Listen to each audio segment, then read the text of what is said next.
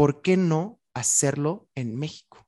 ¿No? E, e, eso, eso también es algo muy importante porque todos voltean a ver hacia arriba a, cómo lo están haciendo en Silicon Valley. Oh, sí, padrísimo. Yo no. Yo realmente quiero demostrarle a Latinoamérica que se pueden hacer cosas chingonas desde México, con inversión de México, y que podemos llegar a crecer a ese nivel y que ese dinero se va a quedar en el país.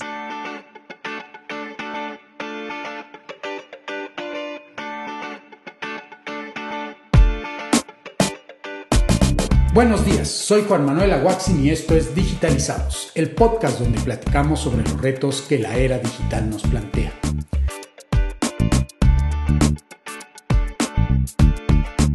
Hoy tenemos como invitado a Roberto Peña Castro Ortega, quien es CEO de Lead Sales, una empresa que comercializa una plataforma multiagentes para gestionar mensajes en las diferentes redes sociales. Robbie, como todo mundo le dice de cariño, es emprendedor de tecnología que busca mejorar la comunicación y la experiencia de las pequeñas y medianas empresas con sus clientes.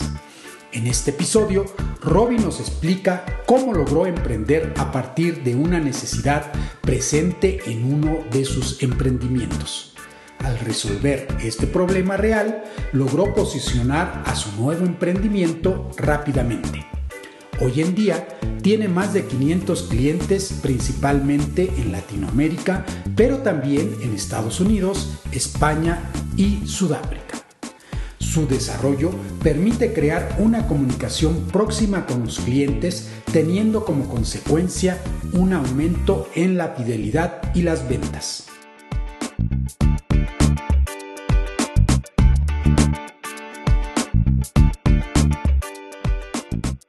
Hola, buenos días a todos, bienvenidos a Digitalizados, un nuevo episodio que va a ser súper interesante porque como les he dicho a muchos, en este tiempo de pandemia, varios se pusieron a llorar y muchos otros vendieron pañuelos.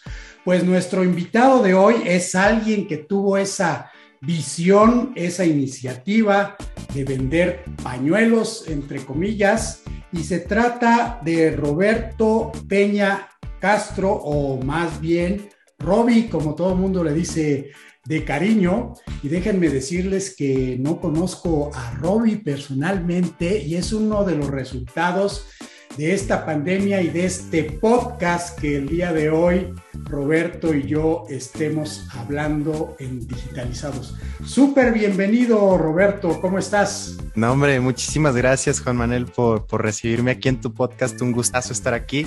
Todo excelente. ¿Tú qué tal, estimado? Pues muy bien, también muy contento de tenerte en el podcast a un emprendedor que ha dado ejemplo y pues eh, fíjense que Roberto fundó una empresa que está teniendo mucho éxito y creo que podemos tomarlo como modelo para inspirarnos. Pero qué mejor que Robbie para hablarnos de esta iniciativa. Platícanos un poco sobre qué es Lead Sales. Lead Sales, eh, como bien dijiste, nació, o bueno, eh, realmente nos subimos a la ola eh, durante la pandemia y, la, manejamos bastante bien. Lead Sales es una plataforma multiagente para gestionar los mensajes en Instagram, Facebook y WhatsApp, ¿no? Eh, nosotros teníamos la idea de, bueno, tuvimos este problema de, no saber cómo manejar tantos mensajes, primero por WhatsApp, ¿no? En otra empresa que, que tengo con mi hermano, y a medida que recibíamos tantos y tantos mensajes, eh, no sabíamos qué hacer y buscamos soluciones, pero no encontrábamos soluciones para pymes. Existían soluciones enterprise, pero eran muy costosas. Y a la par, yo trabajé casi tres años en Google y me di cuenta de una tendencia que era que las empresas a las cuales yo ayudaba, yo era consultor de desarrollo y de marketing para empresas en Latinoamérica, me di cuenta que comenzaba a notar que los los clientes ya no llenaban los formularios y si tú, empresa, les dabas la opción de comunicarse contigo vía WhatsApp, eso era lo que, lo que más generaba clientes potenciales, ¿no? Prospectos de venta. Y, entonces igual las empresas me decían, oye, Roby, ¿no conoces algo? Y, les dije, fíjate que yo también estoy en las mismas, ¿no? Acá con, con el pequeño emprendimiento. Y eso pues despertó ahí la, idea de, sacar un prototipo, el cual nos funcionó bastante en esta otra empresa. De hecho, llegamos a triplicar las ventas y fue justo cuando comenzaba la pandemia que, que lo usamos, que validamos. Y ahí fue cuando nos montamos a la ola y lo empezamos a vender en México y después a toda Latinoamérica. Hoy ya tenemos más de 500 empresas en más de 20 países, Juan Manuel. Wow, 500 empresas en un lapso de cuánto tiempo? Pues poquito más de un año y medio. Excelente, pues por eso les decía que inspira mucho Robbie, porque se dice fácil llegar a ese número, pero por supuesto que no lo es. ¿Cómo fue el primer contacto que tuviste con tu cliente número uno? Eh, bueno, supongo que pues ha de haberse ido el negocio que tienes con tu hermano, pero en algún momento dado tuviste que vender esa aplicación fuera, ¿no? Ya la estabas usando, quiero imaginar, pero cuéntanos tú mejor de viva voz y que no imagine yo cosas que no sean. No, sí, o sea, al final eh, eso sonará cliché, ¿no? Pero lo que dicen todos los emprendedores es real. Tienes que resolver un problema real y afortunadamente nosotros lo resolvimos para nosotros y eso pues generó una solución muy efectiva para, para otras empresas y dentro de nuestros primeros clientes, pues realmente era la solución que estaban buscando, ¿no? Me decían, Robbie, gracias por, por haber creado Lead Sales. Esto era lo que llevaba buscando desde hace un año y no lo encontraba y me las tuve que ingeniar para estar pasando el, el teléfono para que pudieran atender este, mis vendedores el WhatsApp, ¿no? Y, y sobre la marcha también, pues hemos, hemos crecido la plataforma, porque es una plataforma web, pero también la puedes utilizar en, tu celular a base de, del feedback de nuestros clientes. Nosotros manejamos mucho esto de, tener sesiones, pues si se puede una a la semana con nuestros clientes para que nos den ese feedback de, cómo ir mejorando la plataforma y qué más cosas le podemos ir agregando para que sea todavía más eh, eficiente para las empresas. Pues muy bien, para que se vayan imaginando todos los escuchas de qué se trata esta herramienta, si no la tuviéramos, ¿qué es lo que haríamos? Tendríamos nuestros diferentes canales, como ya Robbie lo dijo, pues tenemos WhatsApp, tenemos Messenger, este, Twitter, Instagram, y pues a lo mejor nos están escribiendo algunos por WhatsApp, otros por Instagram, otros por Facebook, y lo que a mí me pasa personalmente es que muchas veces digo, ching, ¿por dónde me escribieron? Creo que fue por WhatsApp y lo empiezas a buscar y no lo encuentras, ¿no? Entonces, creo que este es el primer punto. Todo se concentra en un solo lugar y te permite, pues, además de verlo, organizar los mensajes. ¿Es esto correcto? Claro, porque creo que un punto que me faltó resaltar es que hoy las soluciones que existen son simplemente un inbox. ¿Qué quiere decir el inbox? Que es solamente una lista vertical infinita y para encontrar un cliente que quizás te haya escrito hace dos semanas, tienes que hacerle hacia abajo mucho, mucho. O sea, la única forma de organizar hoy las conversaciones es quién te escribe primero, pero no necesariamente en una empresa, quien te escribe primero es la persona más interesada o, el, cliente potencial que, que te va a comprar posiblemente, ¿no? Entonces, nosotros lo que hicimos, además de tener esto, es eh, generar una, ahora una lista horizontal y de hecho mis clientes me, lo, me hacen mención de esto, me dicen, Lead Sales es como un Excel con superpoderes porque puedes poner tus diferentes columnas y arrastrar los contactos en etapas o casi casi a como ellos lo quieran organizar. Eso, eso también es algo muy bonito de la plataforma. Excelente, pues muy útil esto de organizar las cosas, porque como les decía, imagínense estar manejando las diferentes plataformas, pues no lo van a encontrar. Y además ahí, no nada más una persona está viendo las cosas, sino que por lo que entiendo, tú puedes Varios definir, exacto, tus colaboradores, agentes, y todos ellos tienen asignados a algún cliente o todo el mundo puede manejar a quien sea. Tú lo puedes configurar como como tú, dueño de negocio, quieras administrar tu negocio. Si quieres que todos tus vendedores vean todas las conversaciones o decidir que eh, se les asigne de manera automática y que ellos a su vez solamente vean los que o no están asignados o los que están asignados a ellos. Tú puedes decidir. Bueno, pues ahora para darles un poquito más de contexto a quienes nos están escuchando, posiblemente estarán pensando, Robbie está en digitalizados, estudió otro tip, estudió en el TEC de Monterrey, pues seguramente estudió sistemas, tecnologías de la información, una ingeniería, qué sé yo, en mecatrónica o algo así, y bueno, pues para nada, ¿no? Eh, Robbie estudió negocios internacionales y después, pues hizo unos certificados por ahí en el Harvard Business, Business School eh, platícanos de este recorrido. ¿Qué pasó antes de que te convirtieras en este emprendedor? ¿Ya traías un poquito eh, la inquietud de ser emprendedor o fue cuando tuviste el problema frente a frente que dijiste aquí tengo una buena oportunidad? No, eh, la parte de emprendedor, Juan, la verdad ya la traía desde, desde años atrás de, de mis padres que ambos son emprendedores y de hecho la parte de meterme en todo esto de la tecnología, yo creo que lo traigo en la sangre porque mi mamá fue de las primeras mujeres egresadas en ciencias computacionales de la Salle en la Ciudad de México y de las primeras empleadas en HP. Entonces, desde ahí yo crecí con una computadora en mi casa y desde ahí me gustaba mucho moverle. Nunca, eh, curiosamente, yo nunca me metí eh, a temprana edad a la programación pero más adelante, justo en la carrera, empecé a meterme muchísimo más a, la programación y, yo, el, punto Y donde, donde decido dedicarme a esto de, la tecnología fue en un intercambio en, Helsinki, donde yo atendí una conferencia, que es una de las conferencias más grandes de startups eh, en, Europa. Y ahí, en esa conferencia, Juan Manuel, veías todo lo que se venía nuevo, y esto te estoy hablando en 2016, ¿no? Ya desde 2016 veía eh, todo lo de la inteligencia artificial, realidad aumentada, realidad virtual, y yo decía, wow, esto yo quiero estar dentro, ¿no?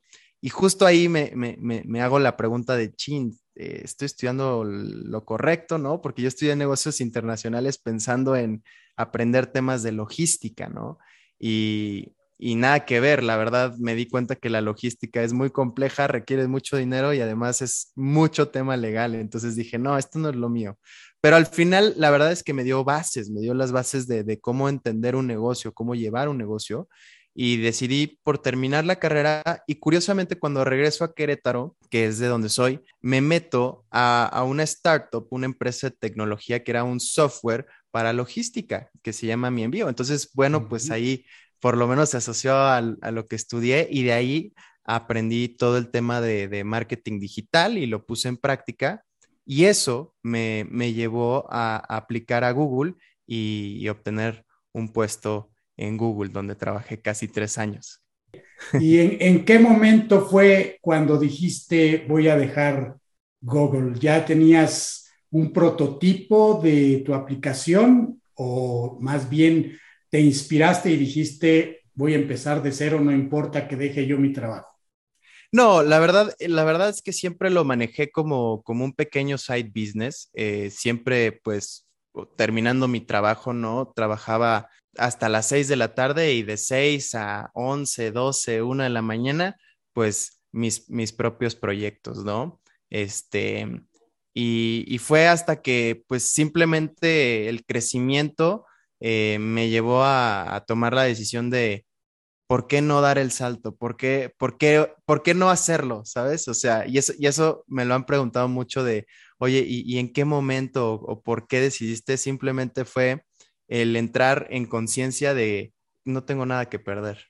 O sea, si, si, doy ese salto de fe, ¿qué es lo peor que puede pasar? Si no la armo, pues no la armo. Si, y si sí, ¿qué cosas pueden llegar, no? Entonces, ahí, ahí fue ese momento en el que dije, bueno, ya está creciendo a un nivel fuerte porque En ese momento ya teníamos casi, pues bastante gente, entonces tuve que tomar esa decisión. Y pues ya estás trabajando no solo en México, sino en otros países. Eh, en dónde están vendiendo tu producto, en dónde dan servicio, en qué países, América Latina, tienen algunas ventas Estados Unidos, Europa, posiblemente. Sí, sí, como te decía, ya estamos en más de 20 países, estamos en México, Colombia, Perú, Costa Rica, Chile, Panamá, eh, tenemos clientes en Brasil, en España, en Sudáfrica, imagínate, tenemos un cliente de Sudáfrica y, también en Estados Unidos, obviamente todavía la parte latina, Miami principalmente, donde los latinos utilizan eh, WhatsApp. Excelente. Pues regresemos ahora a lo que es Lead Sales. Cuéntanos un poco sobre tu equipo, cómo están organizados, porque pues yo creo que en un emprendimiento como el tuyo, eh, el contacto con el cliente y la experiencia con el cliente deben de ser sumamente importantes. No digo que en otras áreas no, porque pues en todas, ¿no? Claro. Pero yo siento que en tu empresa, pues prácticamente tenemos que estar hablando con ellos muy frecuentemente y no es como otras empresas que pues a lo mejor tienes una comunicación con ellos cada mes y con eso es suficiente. Ya nos contaste un poquito que eh, recibes retroalimentación, pero podrías ir un poquito más a detalle cómo, cómo es esta relación con tus clientes. Claro, de hecho, nosotros tratamos al 100%, y esto lo sabe todo mi equipo, de humanizar la marca. Eh, creo que es algo que muy pocas empresas hoy en día lo hacen y yo le llamo pues esconderte detrás de un logo, ¿no? Y, a los seres humanos nos, que nos encanta hablar con personas, hacer esto que tú y yo estamos haciendo, ¿no? Vernos las caritas. Y, eso es algo que nosotros hacemos muy bien en nuestro departamento de marketing porque hacemos contenido en video, porque estamos en YouTube, porque estamos saliendo en videos en, nuestros anuncios, presentando y diciéndote por qué deberías de, utilizar lead sales. Y también incluso estamos en las tendencias de, TikTok. O sea, nosotros somos de las pocas empresas de software que estamos generando ruido en TikTok, ¿no? Entonces, esa parte eh, en la mercadotecnia nos ha funcionado muy bien. Y al mismo tiempo, también para mi equipo de otras áreas que quizás no tengan tanta relación con los clientes como podría ser el departamento de desarrollo, de repente hacemos dinámicas en las cuales el equipo de desarrollo se dedica a conectarse a la plataforma de atención a clientes que tenemos, que es el chat eh, en la plataforma, para que ellos mismos estén interactuando con los clientes y se den cuenta de los problemas que llegan a sufrir los clientes. Que esto es algo muy común cuando, cuando haces una empresa de desarrollo, bueno, no de desarrollo, sino de, de un software eh, las cosas fallan, ¿no? Y las cosas fallan por N variables. Y eso es lo, interesante de todo este mundo de la tecnología que a mí me, me fascina. Este, pero eso te da, te da mucha sensibilidad de que no solamente estás haciendo las cosas aquí detrás que estamos en la oficina, sino que lo que tú construyes tiene un impacto real en una, en una empresa y lo puedes eh, sentir simplemente con hablar con el gente, ¿no? Y, lo mismo, pues también en, otros departamentos, como tenemos el departamento de Customer Success y el, y el de ventas, donde, donde damos un seguimiento comercial desde que estás interesado hasta que pagas tu oferta de siete días para probar la plataforma, hasta que conviertes como cliente y te damos capacitaciones y tenemos incluso una academia de cursos donde no solamente te enseño a cómo usar la plataforma, sino también te enseño a cómo hacer campañas publicitarias en Facebook, cómo hacer eh, marketing por WhatsApp. Todos esos pequeños valores agregados que, muy pocas empresas hacen generan mucha fidelidad con nuestros clientes y saben que lo estamos haciendo por ellos y, y saben que no solamente están pagando una suscripción de lead sales, sino están pagando la experiencia de lead sales. Pues es una empresa sumamente completa y acabas de decir una palabra clave que es conversión. Muchas veces, pues hacemos un esfuerzo por, eh, pues, publicitar un producto o un servicio, pero después ya no hacemos nada para que se convierta en un cliente, nos quedamos como que en el prospecto. Y pues yo creo que tu aplicación es precisamente eh, una herramienta que incrementa el porcentaje de conversión, es decir, el número de prospectos que se convierten en clientes. Y cuando tú les das estos cursos en tu academia, pues por supuesto que van a ser clientes fieles durante mucho tiempo. Y ellos, al aprender esto, supongo que lo aplican a su vez en sus negocios. Claro, así, así es como sucede. De hecho, nosotros también tenemos una filosofía de, de jugar el juego largo.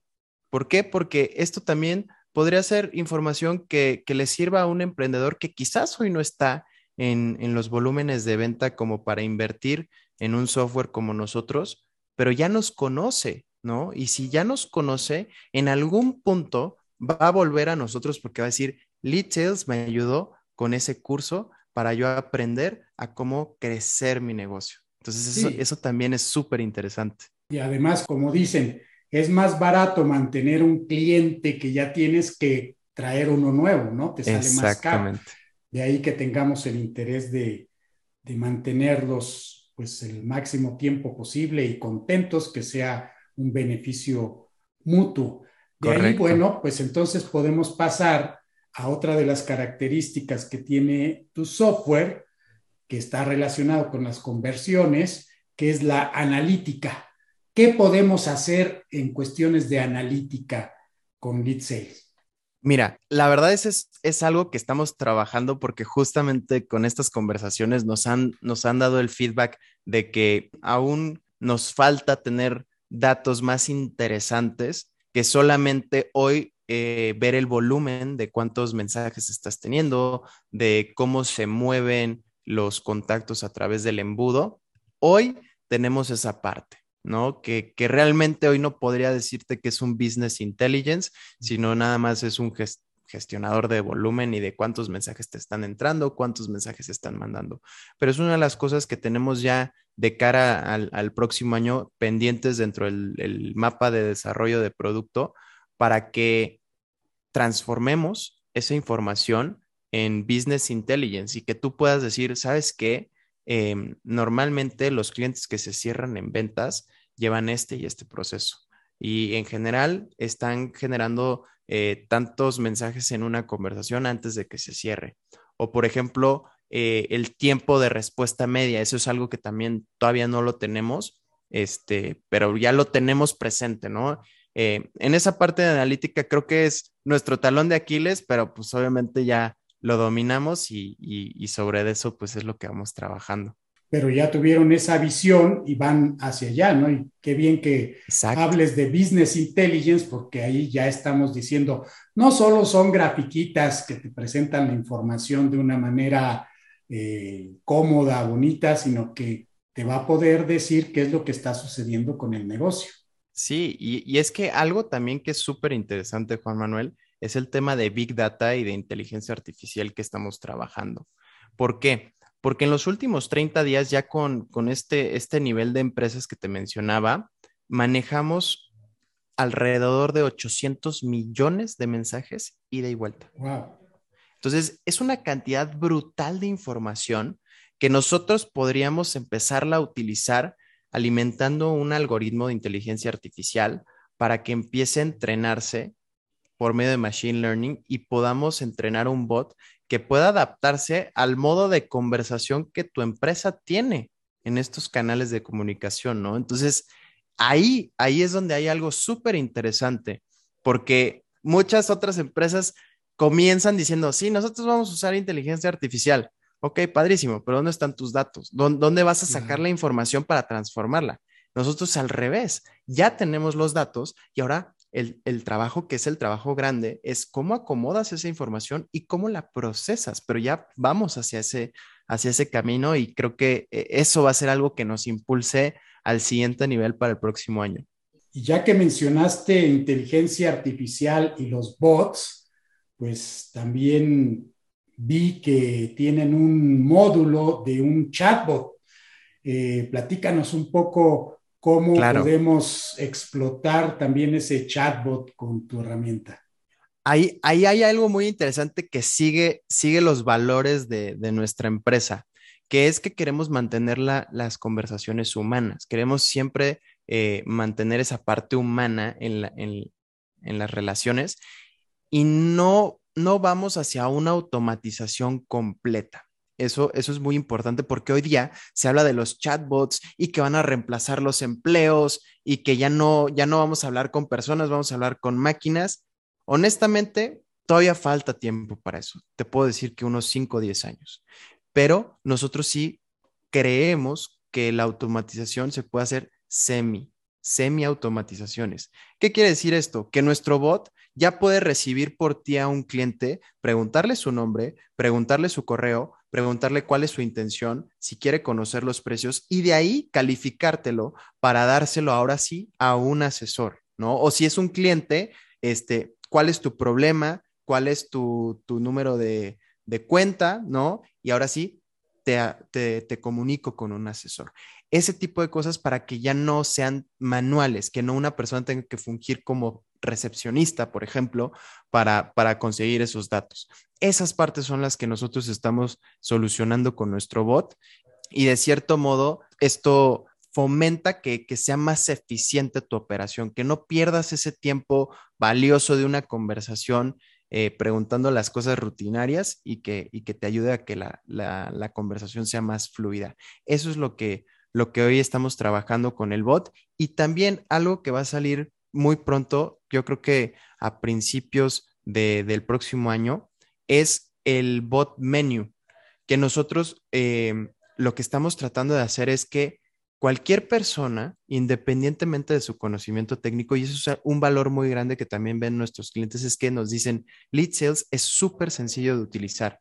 Queremos mantener eso para que hasta mi abuela pueda preparar un bot con cajitas, literal. Entonces, programar un bot de menú que tú le pongas, este es el menú principal y si el cliente escribe uno, le va a salir este menú. Si escribe dos, este y así, para que tú lo vayas ordenando y tengas quizás pues un menú de atención, de autoatención para que los clientes cuando te escriban y si tienen nada más una pregunta de, de los precios, se puedan contestar solos, ¿no? Este tipo de cositas son las que nosotros promovemos con nuestro lead bot. Pues me encanta, me encanta, sobre todo lo que dijiste al inicio de mantener ese contacto humano, porque yo creo que todos nosotros nos hemos topado ya con un bot y llega, un, llega un momento en que dices, ah, ya, es un bot. Que me atiendan. no, no, exacto, que me atienda una persona. Y es algo que se ha perdido prácticamente todas las empresas que dan una atención ya sea en línea o por teléfono. Si es por teléfono, tienes que estar apachurrando en mil botones, ¿verdad? Para llegar. Para llegar. Correcta. Y con el chatbot, pues muchas veces este, solo te resuelve problemas como que muy frecuentes. Sí, o, o muy, muy por encimita, ¿no? Exacto. Ahora, háblanos un poquito sobre digo, ya lo has mencionado sobre lo que viene, ¿verdad?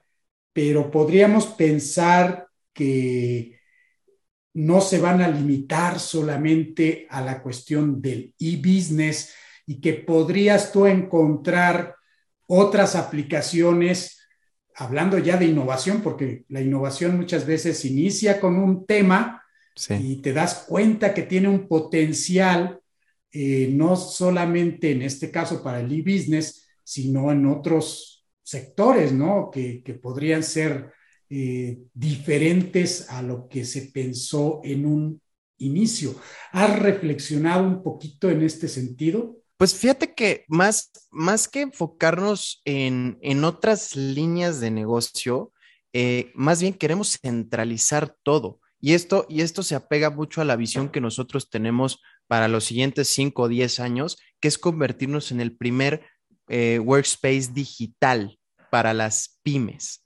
Y eso sí, hago mucho énfasis que nosotros vamos por las pymes. Queremos promover que crezca la economía de las pymes, ¿no? ¿Y, qué quiere decir esto? Que todo lo que empiece a requerir una empresa, llámese pagos, llámese gestión de correos electrónicos, llámese SMS, eh, comunicación interna, todo para que lo tengas en una sola herramienta y no te tengas que estar moviendo entre diferentes aplicaciones. Eso es, hacia donde vamos y, eso creo que es el futuro para nosotros que, que tenemos a los clientes que nos pueden decir, oye, ¿sabes qué, Robbie? Yo tengo esta herramienta, pero si la tienes en Lead Sales, yo me quedo con Lead Sales y cancelo esta suscripción y yo te pago más a ti.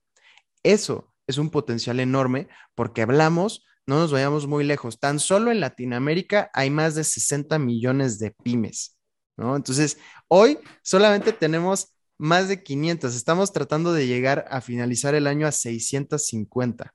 No es ni el 1% de todas las pymes que existen en Latinoamérica, ¿no? O sea, creo que es el doble solamente en Estados Unidos. Entonces, hay un mercado muy grande. Eh, de hecho, nosotros para el próximo año queremos llegar a 6,000 empresas y, creemos que lo podemos lograr. Y, y de hecho, no te comenté esto, Juan Manuel, pero nosotros hemos logrado todo esto Bootstrap. ¿Qué quiere decir Bootstrap? No hemos, no hemos bajado fondos, no, no hemos recibido capital de inversionistas, todo lo hemos hecho a partir de un, una endeudada con tarjetas de crédito mías y, y mucho corazón y mucho trabajo duro. Este, entonces, pues ahora, nosotros ahora sí estamos buscando apalancarnos con, con dinero de inversionistas para poder acelerar, porque esto ya es un negocio validado, ya tenemos lo que muchos buscan, que es el product market fit. Ahora toca explotar y aprovechar la oportunidad para llevar esta empresa a los millones que sé que, puedo, que podemos llegar. Y también una cosa que también me gusta mucho decir es que, ¿por qué no hacerlo en México? ¿No? E, e, eso, eso también es algo muy importante porque todos voltean a ver hacia arriba a, cómo lo están haciendo en Silicon Valley. Oh, sí, padrísimo. Yo no, yo realmente quiero demostrarle a Latinoamérica que se pueden hacer cosas chingonas desde México, con inversión de México, y que podemos llegar a crecer a ese nivel y que ese dinero se va a quedar en el país, ¿no? Porque hoy hablamos de muchas empresas que bajan los millones de dólares, pero ese dinero jamás se va a quedar en el país, ese dinero ya se quedó allá, porque para que entre ese dinero tienes que crear una empresa en Estados Unidos. Eso es lo que no mucha gente conoce. Entonces, esa propuesta para mí es muy importante para demostrar que podemos hacer software en México hecho por mexicanos y, crecer nuestra economía, porque para allá es donde tenemos que empezar a ver, dejar de estar viendo el petróleo, dejar de estar viendo eh, la agricultura, dejar eso para otras, otras economías y nosotros enfocarnos en el software, porque eso es lo que crece un país y no nos vayamos muy lejos. Finlandia es un país de 5 millones de personas que en 100 años creció a lo que es gracias al desarrollo de software. Entonces, eso es lo que yo, yo quisiera para, para México. Claro, pues eh, excelente forma de pensar y comparto contigo al 100% esto que has dicho. Y bueno, pues digo, muchas empresas comienzan con una idea y cuando llegan los inversionistas les dicen, pues, ok, ¿cuánto has vendido? Eh, eh, pues ahí empiezan los problemas y yo creo que aquí pues tienes todos los ingredientes para atraer a inversionistas, porque ya mostraste que pues es un negocio rentable, ya tienes clientes, ya tienes el feedback de esos clientes que han apreciado tu trabajo y pues esa es una configuración ideal. Pues muy interesante, Robbie, esta visión que tienes y lo que más me sorprende es que pues yo podría pensar que estoy hablando con alguien que estudió sistemas o una carrera de computación. Entonces has tenido esa facilidad de digitalizarte, ¿no? Ya que estamos aquí en, en digitalizados y mucho de lo que has dicho pues es, es muy cierto, ¿no? Eh, digo, es la realidad más bien de lo que deberíamos de pensar, no podemos nosotros estar esperanzados a que vamos a vivir de una economía únicamente del petróleo, únicamente de la agricultura, sino que debemos desarrollar tecnología en México y pues, ¿por qué no? Algún día, posiblemente muy pronto, pues te conviertas en un unicornio, como dicen, ¿no? Una empresa que logra ah, captar bastantes fondos. Total. Platícanos un poco entonces, ya que tienes bien reflexionado todo esto que quieres hacer, eh, va a llegar un momento en el que vas a buscar inversionistas, te has dado un tiempo o es algo que tú ya estás buscando en este momento. Sí, básicamente ahorita lo que, lo que estoy haciendo es contactar eh, fondos, inversionistas ángeles, porque pues lo hemos visto, ¿no? Hay muchísimo dinero, hay, es más, sobra dinero, pero también e, eso a veces es malo, ¿no? Eh, no, no cualquier persona con dinero te va, te va a apoyar o te va a dar el acceso a, los contactos que, necesites o al expertise, por ejemplo, en, temas de desarrollo. Entonces, eh, es, todo un proceso, es un proceso de, de conocimiento, de exploración, de no solamente, hey, yo tengo esta empresa, sino, hey, tú, eh, fondo, ¿qué me puedes ofrecer a mí? ¿Qué, qué, ¿Cómo vamos a hacer sinergia, no? ¿En qué me vas a apoyar más allá de tu dinero? Entonces, sí, eh, es algo que, ya estoy trabajando en, crear, pues, las relaciones con los inversionistas para ahora sí, eh, principios de, del siguiente año, en el primer trimestre, estar abriendo nuestra primera ronda de, de inversión de capital semilla. Lo que quiere decir es que así como ellos te pueden seleccionar, tú con la madurez que tiene la empresa puedes seleccionar también a quién eh, puede invertir en tu empresa entonces. Claro, y, es que eso, eso también son dos caminos que siempre menciono en, el emprendimiento, ¿no? El camino de, validar una idea y de tú solito ir eh, haciendo tus pininos, ¿no? O sea, por medio de las ventas, o el camino de, del emprendimiento duro, que el emprendimiento duro yo lo llamo las ideas más em, lejanas al futuro, que es, primero voy a generar usuarios y para generar usuarios necesito eh, crear primero la plataforma, lo cual pues necesito dinero porque ahorita no tengo ventas, ¿no? Ese es un camino muy difícil que al final te pone a, a la merced de los inversionistas, pues porque tienes que ceder muchísimo más de tu empresa y, todo por, por sobrevivir, ¿no? Que acá esa es la ventaja que nosotros tenemos, que, como ya es un negocio, eh, podemos tomarnos el tiempo de elegir bien con quién nos queremos asociar. Háblanos un poco sobre este concepto, ya que estamos hablando de emprendimiento, que es un tema también que me apasiona mucho.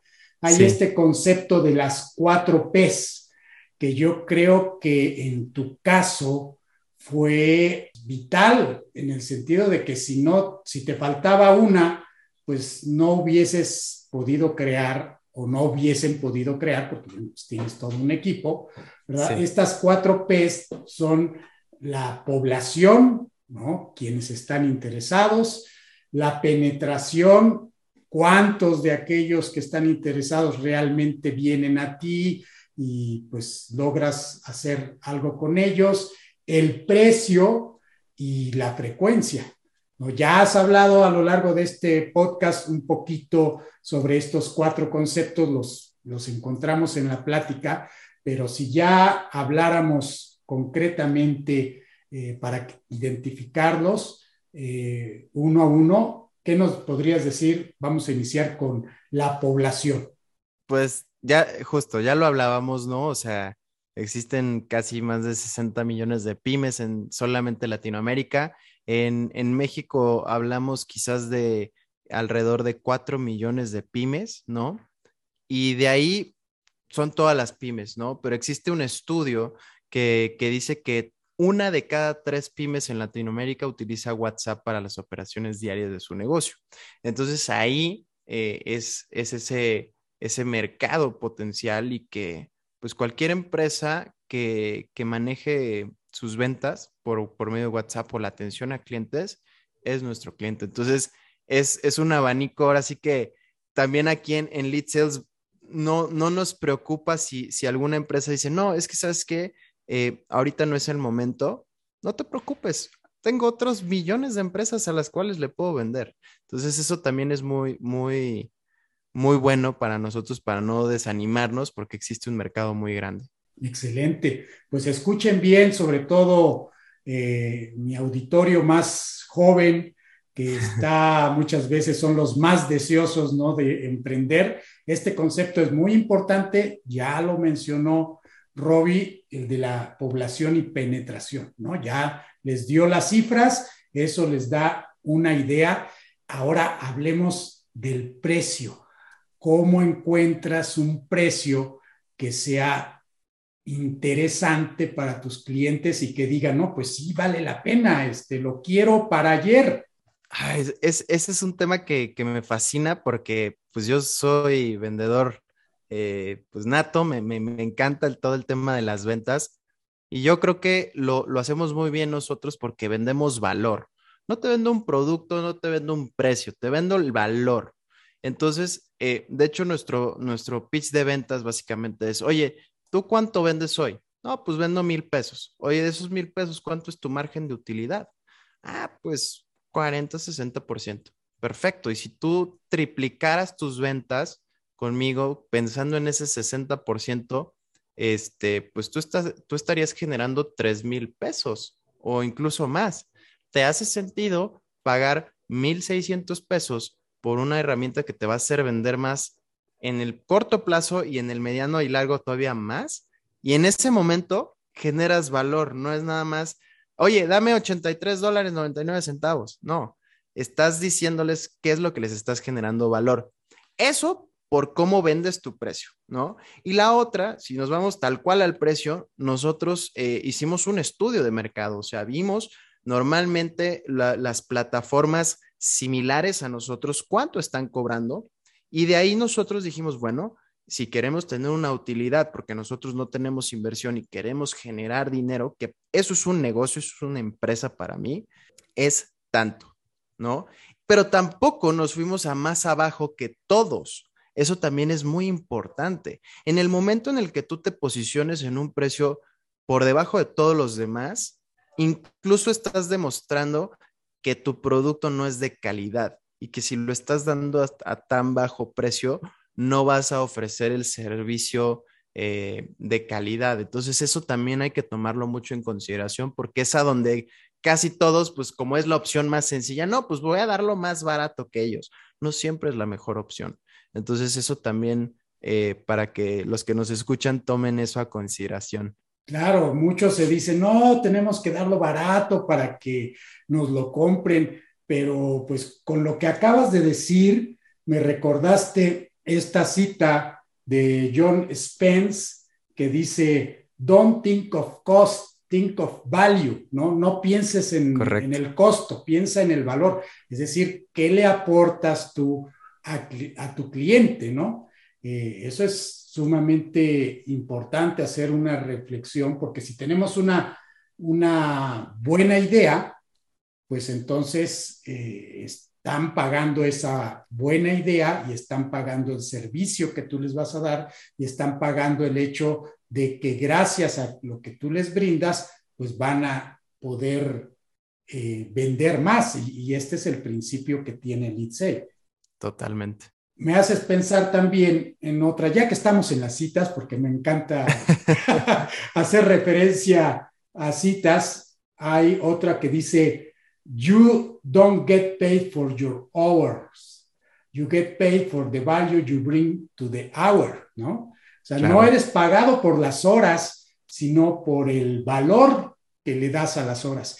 Y ahí también se me hace algo súper interesante de eh, lo que maneja Lead Sales, porque entonces las empresas, con el tiempo que invierten ¿verdad? En estas actividades de, venta, eh, pues es como si les multiplicaras el día por un factor, para no exagerar, vamos a decir, por 1.3. ¿Y eso quién te lo da? Nadie, ¿no? Nadie, sí, así es. Y si tú generas valor, reduces totalmente la fricción, porque ya lo, lo, transfieres a una, una respuesta emocional o una decisión emocional a una decisión racional, que de hecho hay un libro muy bueno que se llama Think Fast and Slow, que, que habla mucho de, de, esto. Sí, un libro fascinante donde se muestra que tenemos finalmente dos sistemas, ¿no? Correcto. Eh, de pensamiento, uno que trata de reaccionar rápido y el otro que piensa las cosas más despacio, las analiza y finalmente necesitamos de las dos, ¿no? Muy interesante. Pues excelente, se me hace verdaderamente una súper iniciativa y pues creo que muchos de los escuchas querrán eh, saber más sobre tu empresa. Dinos en dónde te pueden encontrar. Claro, eh, nosotros eh, estamos como leadsales.io, I-O, I latina O, em, en, en, todas las plataformas, en Instagram, arroba leadsales.io, en TikTok, en Facebook, en LinkedIn. Y, y, a mí me encanta, me encanta hablar con emprendedores y también me pueden encontrar en LinkedIn, creo que es la red social que más utilizo yo y más en tema de, de negocios, porque todo esto me apasiona. Entonces, súper abierto ahí a conectar y, y, apoyar al sistema emprendedor, al ecosistema emprendedor. Y pues déjenme decirles que yo le eché un ojito a TikTok la verdad es que no soy muy TikTok. Yo eh, instalé la, la, aplicación. Todos, todos somos TikTokers de closet. Eso, sí, eso, eso, nos ha demostrado TikTok. Eh, la instalé hace mucho tiempo, pero hoy que íbamos a grabar el podcast, dije, bueno, pues tengo que echarle un ojito a ver qué, qué es lo que han publicado. Y la verdad se me hizo que está muy bien lo que están publicando, este, lo que tienen en su página web. Miren, sinceramente eh, se me hace una muy buena estrategia porque hay muchas empresas que eh, pues lo único que hacen es llegar y decirte, oye, mira, te vendo esto. Claro. ¿no? Y ese es un paso como que en falso porque, pues, oye, todavía ni te conozco y ya me estás queriendo vender algo, ¿no? Sí, y, sí, sí. Sin embargo, lo que encontramos ahí en TikTok y en la página web son videos hay varios videos también ahí en Facebook que les enseñan pues cómo manejar eh, las cuestiones en las redes sociales, eh, los conceptos de conversión, ¿no? De, de todo este mundo del e-commerce que no necesariamente conocemos. Yo creo Exacto. que pues la mayor parte de las personas no, no lo conoce.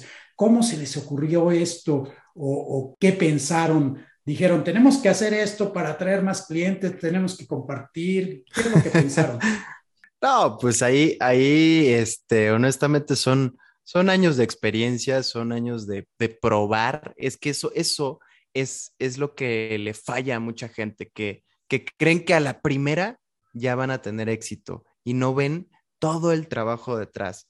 Y de hecho, a mí, a mí algo que me encanta, Juan Manuel, es recomendar libros y uno de mis libros favoritos para que entiendas el trabajo detrás que implica el, el que esté esa persona ahí arriba, es uno que se llama Shoe Dog, que es del fundador de Nike. Te das cuenta que no es de gratis cómo llegó a ser un emporio como lo que es Nike y incluso mucha gente ni supo que los primeros zapatos Nike se fabricaron en México. Juan Manuel. Entonces, ese tipo de cositas me gusta mucho porque cuando me preguntan esto digo, no, es que no, no es porque soy un genio, es porque llevo mucho tiempo publicando en redes sociales, incluso antes de este emprendimiento, y me doy cuenta y, y, y entiendo a pura prueba y error qué es lo que funciona y qué es lo que no funciona. Y también observo qué están haciendo bien los demás. No necesariamente mi competencia directa, pero alguien que esté en la misma industria de B2B, que venda un software totalmente distinto, pero que les está yendo bien, hay que copiar. Existe otro libro muy interesante que se llama Still Like an Artist. Ahorita no tengo eh, el, el, el autor, pero es un gran libro que dice, no tienes que reinventar el hilo negro, simplemente copia lo que funciona. Y eso es mucho lo que hacemos en Lead Sales. Entonces, realmente te podría decir, sí, somos originales. No, copiamos tendencias, copiamos lo que funciona y si está funcionando en un contexto eh, de diversión, ¿cómo puedes aplicar eso en un contexto de diversión Godín, por ejemplo? Que es mucho claro. lo que publicamos en, en TikTok. Entonces, eh, esas dos partes creo que e, e, es, la respuesta a, cómo se nos ocurre todo esto, es simplemente años de experiencia y, y still like an artist. Sí, pues este libro que acabas de mencionar, también tengo el gusto de conocerlo, lo leí hace poco eh, y lo leí porque mi hijo lo compró, mi hijo está estudiando diseño industrial, y entonces un libro obligado y ya sabes, pues todo libro que llega de su parte también lo leo yo. ¿no? y yo que estoy muy metido en las cuestiones de innovación, pues me gustó mucho porque ese libro también lo que te dice implícitamente es que hay que saber unir los puntos, ¿no? O sea, te robas un, Connect the Dots, ¿no? Que es otro libro también que existe por ahí. Eh, entonces tienes una, te robas una ideita por acá, un concepto, otro por acá, otro por allá, pero no es únicamente eso, sino que tienes que unir los puntos para tener un muy buen resultado. Y algo también que me gustaría decir, sobre todo a los más jóvenes que están escuchando el podcast, que se me hace súper importante, que acabas de mencionar, mucho trabajo, ¿no? Eh, ojalá y muchos dejaran a un lado eso de que, ay, sí, pero pues Roberto, porque pues, ay, ya dijo que su mamá estaba en HP. Ay, pero es que Roberto, pues sí, pues ya dijo que estaba en Google. Pero no es eso. O sea, finalmente el éxito, lo dijiste muy bien, se debe a horas y horas de trabajo. Por ahí hay otro... Outliers. Outliers, ¿no? Claro.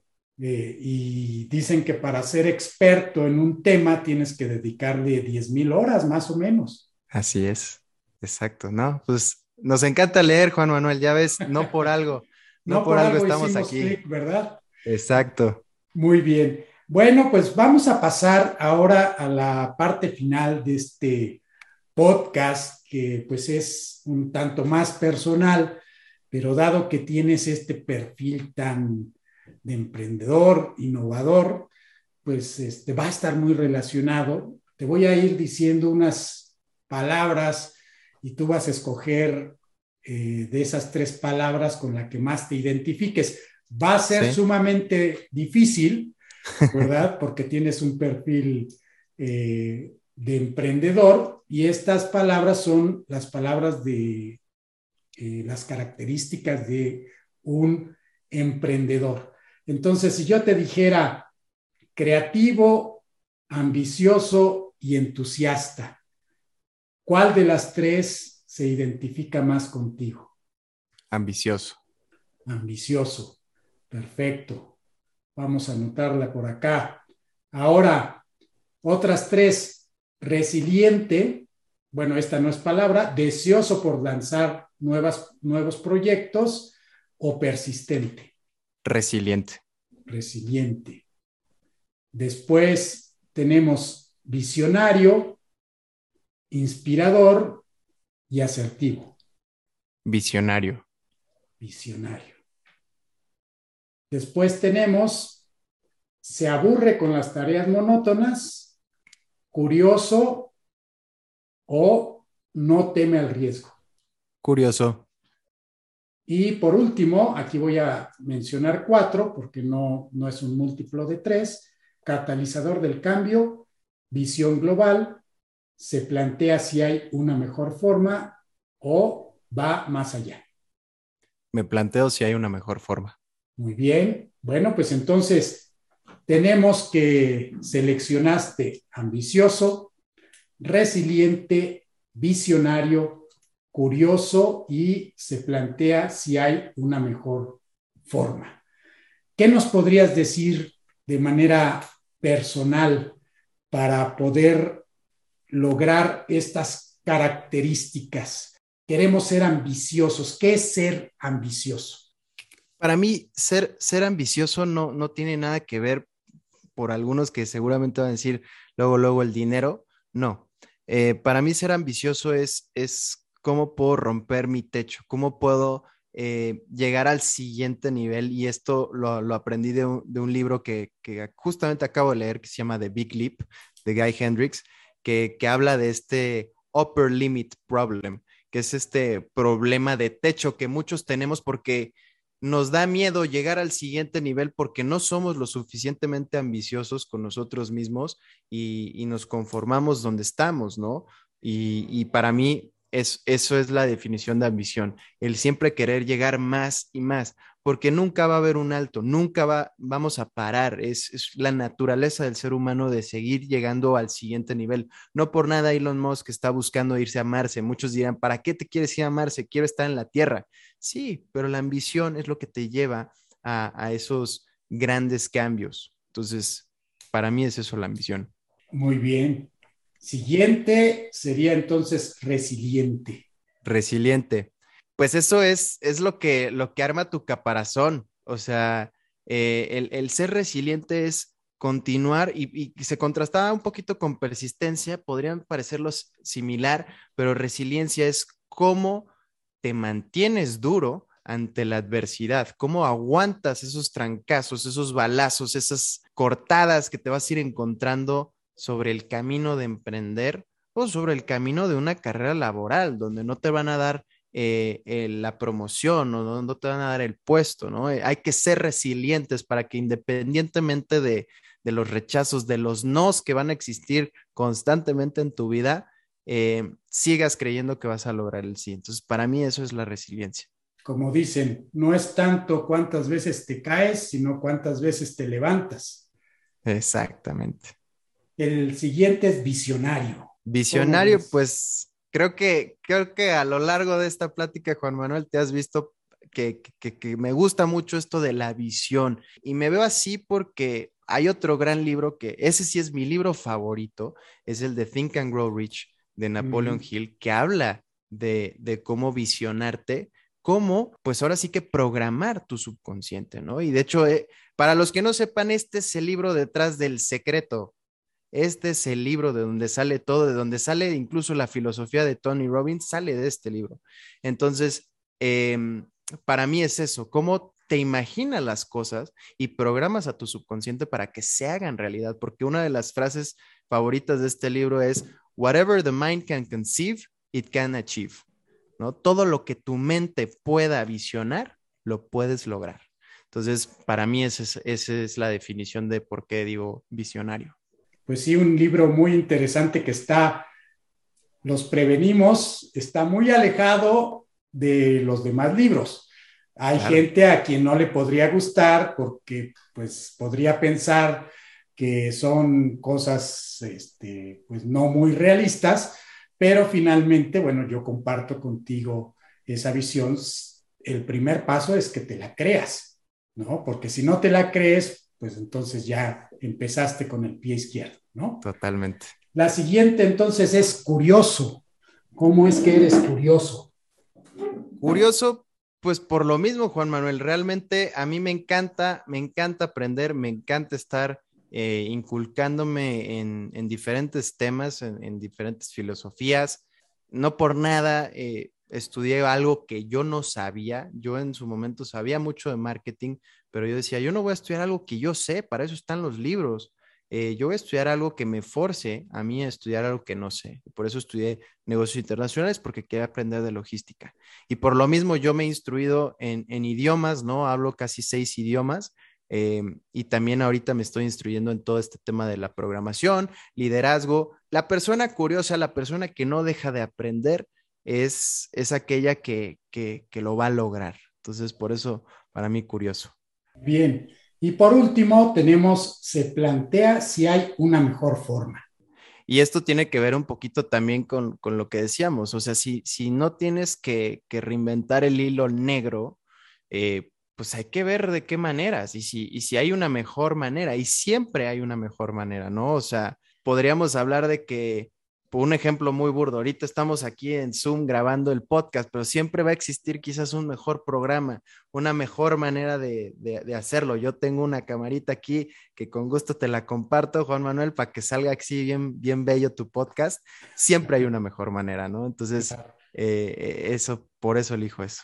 Sí, tenemos que estar dando el próximo paso y buscar si podemos resolver aquello que siempre se convierte pues a lo mejor en una piedrita del zapato, ¿no? Muchos podrían decir, ay, pues total, ya vamos a llegar, ya no la saquemos. Exacto. Siempre hay una mejor forma. Claro. Pues muy interesante lo que nos has dicho con estas características de los emprendedores con las que te identificas más. Ahora yo te preguntaría eh, todo lo contrario. ¿En dónde piensas que tú eh, sientes que hay, pues no, no llamarlo una debilidad, pero sí una parte donde dices, ah, pues aquí sí me gusta que alguien me ayude a hacer esta parte porque considero que pues yo tengo que concentrarme a lo mejor en otras cosas, ¿no? No podemos ser finalmente todólogos, no tenemos que admitir eh, que a lo mejor tenemos este, pues, falta de interés en ciertas cosas o que no somos buenos en ciertas cosas, que a lo mejor con el tiempo podríamos serlo, pero pues tenemos que ponerlas a lo mejor en la responsabilidad de alguien más. Eh, ¿Hay algo en el que sientas que tú eh, pues haces un llamado a tu equipo particularmente en un aspecto? te diría en todos lados, ¿no? Yo, yo no me considero experto, de hecho, siempre trato de, que nunca, nunca se me, se me suba, por más que la gente diga, no, es que tú trabajaste en Google, sí, y no, igual y tú vas a saber algo más que yo que yo no sepa. Entonces, eh, en esa parte, eh, realmente siempre me intento mantener humilde, pero quizás eh, te podría decir que en, en, la parte, que no es bueno, O sea, yo siempre me mantengo fiel a, a, ser honesto, a ser transparente. Y a veces esto quizás no es lo mejor, ¿no? O sea, lo dice Robert Greene en sus 48 leyes del poder. Necesitas saber guardarte tus, tus cartas, ¿no? Y a veces me cuesta mucho eso porque yo no puedo, yo soy así, muy, muy transparente y, hablo y, critico todo este tema de, de, los fondos de inversión, del capitalismo, de que los unicornios, ¿para qué? Pero pues de una u otra forma es el sistema que existe y hay que hay que saber jugar. Entonces, para, para eso yo sí considero que, me falta mejorar ahí un poquito, guardarme las cosas. Em, y también quizás en la parte de, finanzas, ahí, ahí pues obviamente me encantaría saber muchísimo más eh, en, el área de finanzas que pues, estoy aprendiendo obviamente manejando una operación internacional y cómo crecer un equipo, no solamente en México, ¿no? Eso, eso también yo, yo considero que también me falta. Y pasando ya ahora a un tema alejado del emprendimiento, pues muchas veces nos imaginamos, ¿no? Este, no, pues Roberto, Robia de estar pues muy ocupado todo el tiempo con, con su empresa, eh, ya nos has mencionado que pues trabajabas, por ejemplo, en Google y después le dedicabas a la empresa, pero ¿cómo es ese lado ya de, pues, el lado divertido, de disfrutar de la vida? Eh, no porque no lo disfrutes dentro de la empresa, sino como actividades, este, pues que no están relacionadas con el trabajo. ¿Cómo inviertes tu tiempo cuando no estás trabajando? ¿Qué es lo que te gusta hacer? Pues a mí, a mí me encanta despejarme jugando videojuegos o, haciendo ejercicio. Eh, mis, o sea, mis deportes favoritos que ahora le he agarrado más el gusto eh, es correr, em, hacer gimnasio, pesas, me encanta ponerme heavy metal en los, audífonos, desconectarme, ese me encanta. La escalada también es algo que, que he practicado mucho.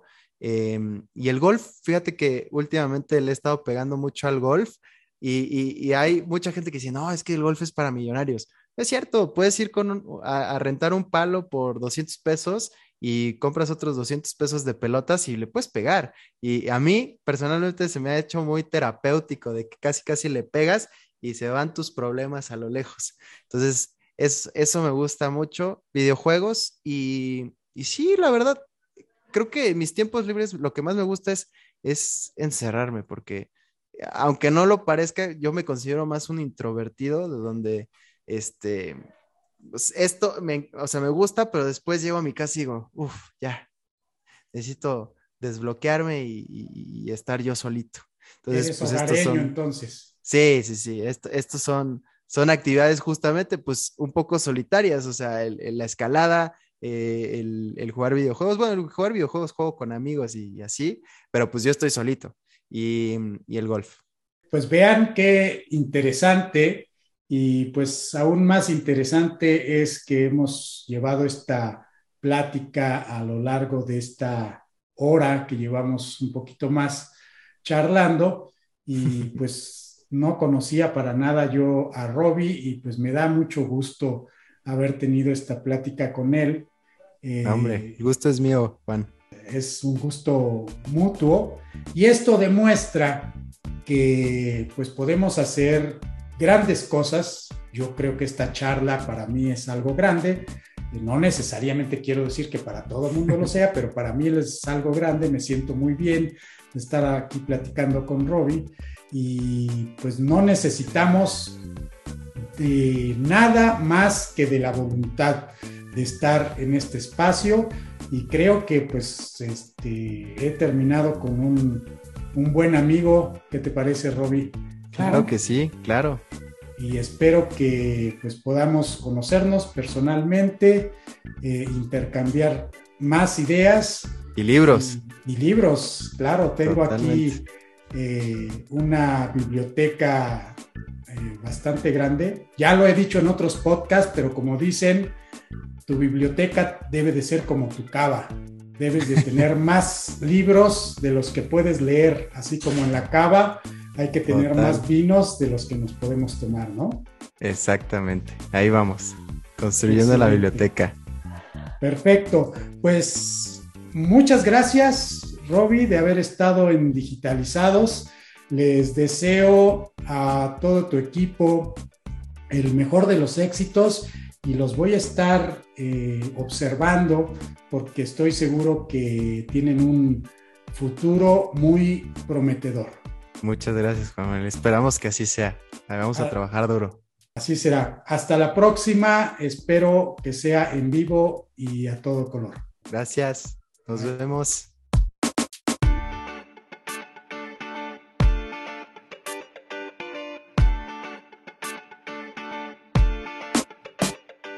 Este fue el episodio número 38 de Digitalizados. Pueden encontrar más información sobre Roberto Peña Castro Ortega a través de nuestra página web digitalizados.mx o en la descripción del episodio en Spotify, Apple Podcasts o Google Podcasts. No olvides suscribirte en alguna de estas plataformas y seguirnos en Facebook como Digitalizados MX ya que esto nos ayudará a que muchos más puedan aprovechar este proyecto. Soy Juan Manuel Aguaxin y los espero en el próximo episodio.